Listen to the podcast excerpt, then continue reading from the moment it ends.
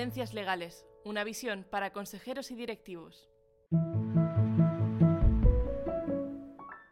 Hola a todos y gracias por escuchar este podcast. Con esta serie de podcasts y a través de un diálogo con nuestros expertos, el equipo de conocimiento de Cuatro Casas queremos reflexionar sobre las tendencias y novedades legales con mayor repercusión en nuestros mercados. En las últimas semanas de 2022 se aprobó una avalancha de novedades fiscales, tres nuevos impuestos y modificaciones en todos los grandes impuestos. En el episodio anterior hablamos de cómo impactan estas novedades en las personas físicas y las grandes fortunas. Hoy queremos hablar de cómo impactan en las empresas, de las novedades en el impuesto de sociedades, en el IVA y los nuevos impuestos medioambientales. Y contamos para ello con Marta Álvarez, socia de Cuatro Casas y experta en fiscalidad. Marta, bienvenida y muchas gracias por acompañarnos. Muchas gracias, Idoia. Encantada de estar aquí conversando contigo. Marta, tras las modificaciones aprobadas, ¿cuáles serían, en tu opinión, las principales novedades que afectarán a las empresas en el 2023? Bueno, pues tenemos bastantes novedades en el impuesto sobre sociedades, tanto en el régimen de consolidación fiscal, tipo aplicable,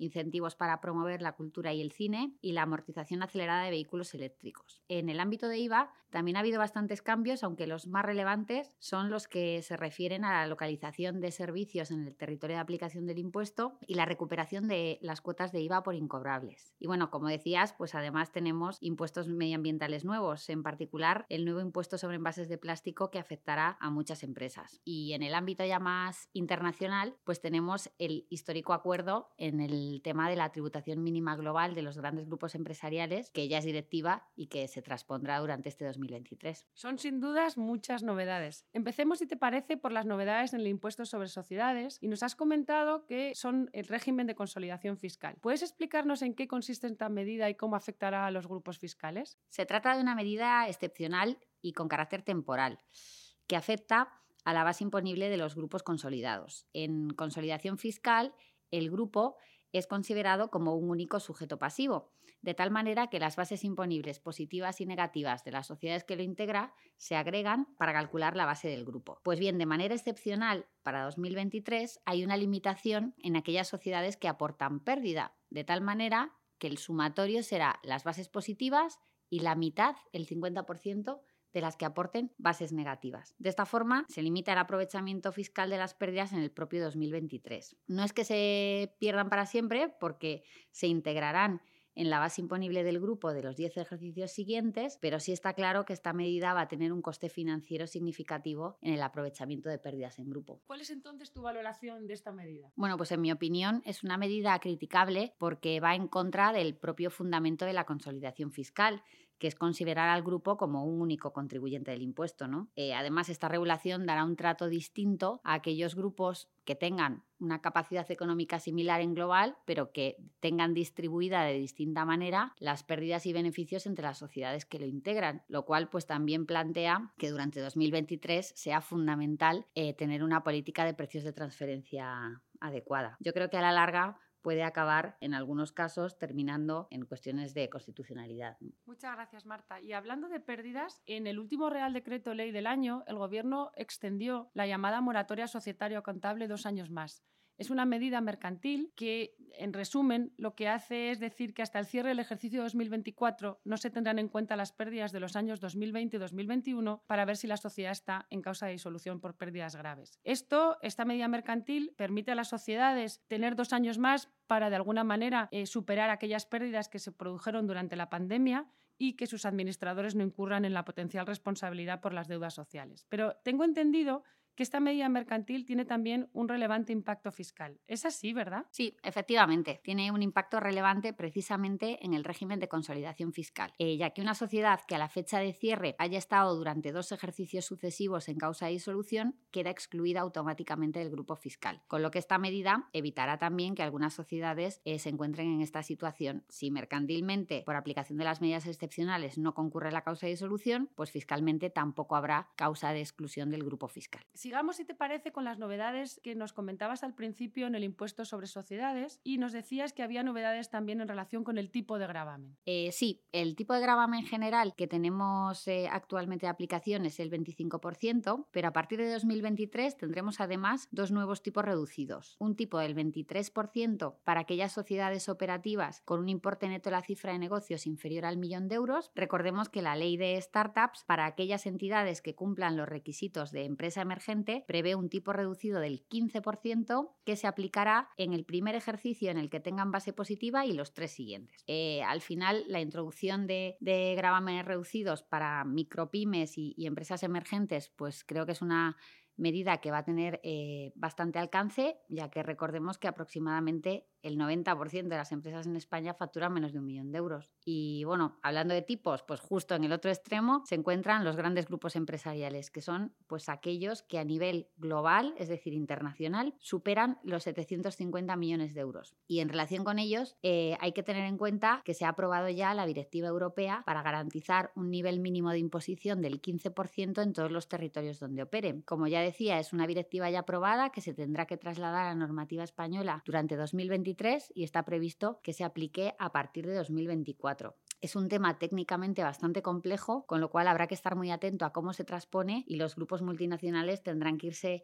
adaptando y preparando para los cálculos que implica. Y nos has comentado también que en el impuesto sobre sociedades encontramos novedades para promover la cultura, el cine y eh, los vehículos eléctricos. ¿Puedes explicárnoslas muy brevemente? Por supuesto. La ley del impuesto sobre sociedades contempla desde ya hace años determinados incentivos al sector cultural. Desde 2021 amplió la posibilidad de deducción no solo al cine, sino también a la producción de eventos musicales, teatrales y producciones audiovisuales españolas. Y lo bueno es que actualmente ya no es necesario instrumentar la producción a través de las agrupaciones de interés económico, sino que basta con la firma pues, de un contrato de financiación. Eh, bueno, pues lo que ha introducido la Ley de Presupuestos Generales del Estado para el 2023 es algunas mejoras técnicas en esta deducción. Y además se incrementa el importe máximo de 10 a 20 millones de euros para inversiones en producciones españolas e internacionales y en el caso de series a 10 millones por episodio. Aquí hay que tener en cuenta que estos importes máximos están todavía pendientes de conformidad por parte de la Comisión Europea eh, conforme a la normativa de, ayudas de Estado. Y en el otro tema que, que apuntabas, que es el de la movilidad, pues para incentivar el uso de vehículos eléctricos se va a permitir la amortización acelerada al 32 en lugar del 16% para aquellos vehículos eléctricos nuevos que estén afectos a una actividad económica y que entren en funcionamiento entre 2023 y 2025.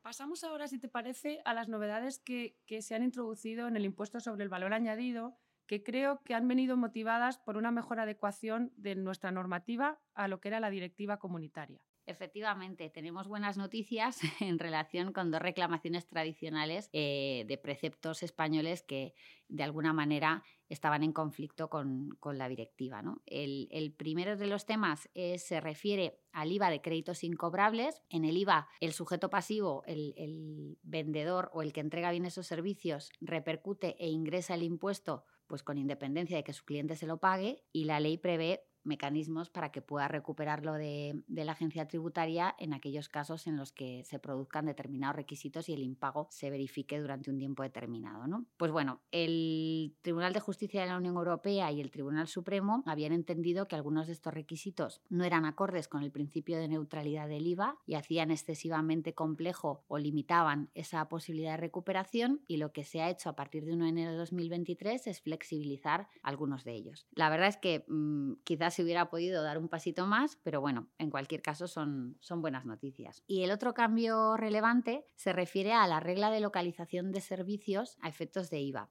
Teníamos en vigor una norma de uso y utilización efectiva que hacía que muchos servicios, como por ejemplo los de abogados o consultores o producciones cinematográficas, que en principio se localizaban fuera del territorio de aplicación del impuesto y de la Unión Europea, terminasen volviendo a tributar por IVA español debido a que se utilizaban o consumían en, este territorio. Esto, que es una norma que en muchos otros Estados miembros de la Unión Europea no está incluida o no al menos de manera tan amplia, pues restaba competitividad a, determinados sectores de, nuestra economía, con lo cual pues es buena noticia que se haya eliminado, excepto para las operaciones financieras y de seguros.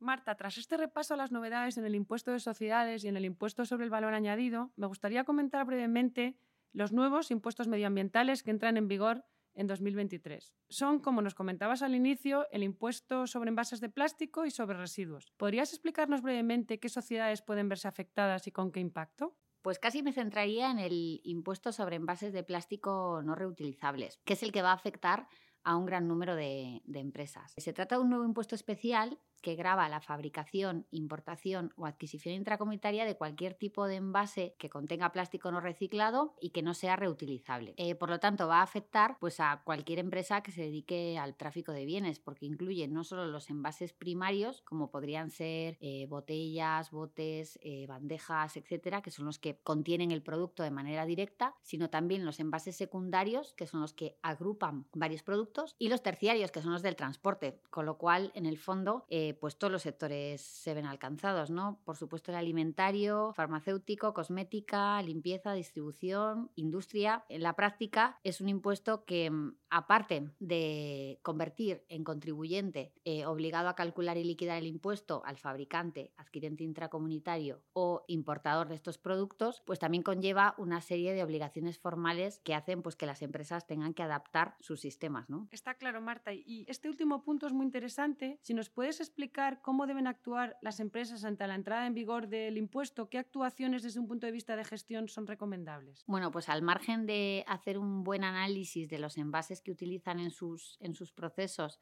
para poder determinar cuáles de ellos se encuentran sujetos o no al impuesto, hay también una parte muy relevante de relación tanto con proveedores como con clientes a la hora de verificar y acreditar pues si se trata o no de plástico reciclado, qué cantidad de plástico o qué peso en kilogramos tiene cada uno de los envases, etcétera. Y luego pues a nivel sistemas y de contabilidad, pues hay que tener en cuenta que tanto fabricantes como adquirentes intracomunitarios están obligados tanto a darse de alta en el registro territorial como a llevar una contabilidad específica eh, sobre los productos sujetos al impuesto. Marta, muchísimas gracias por tu tiempo y por compartir con nosotros tu valoración de estas novedades fiscales. Y a todos los que nos estáis escuchando, muchas gracias por acompañarnos.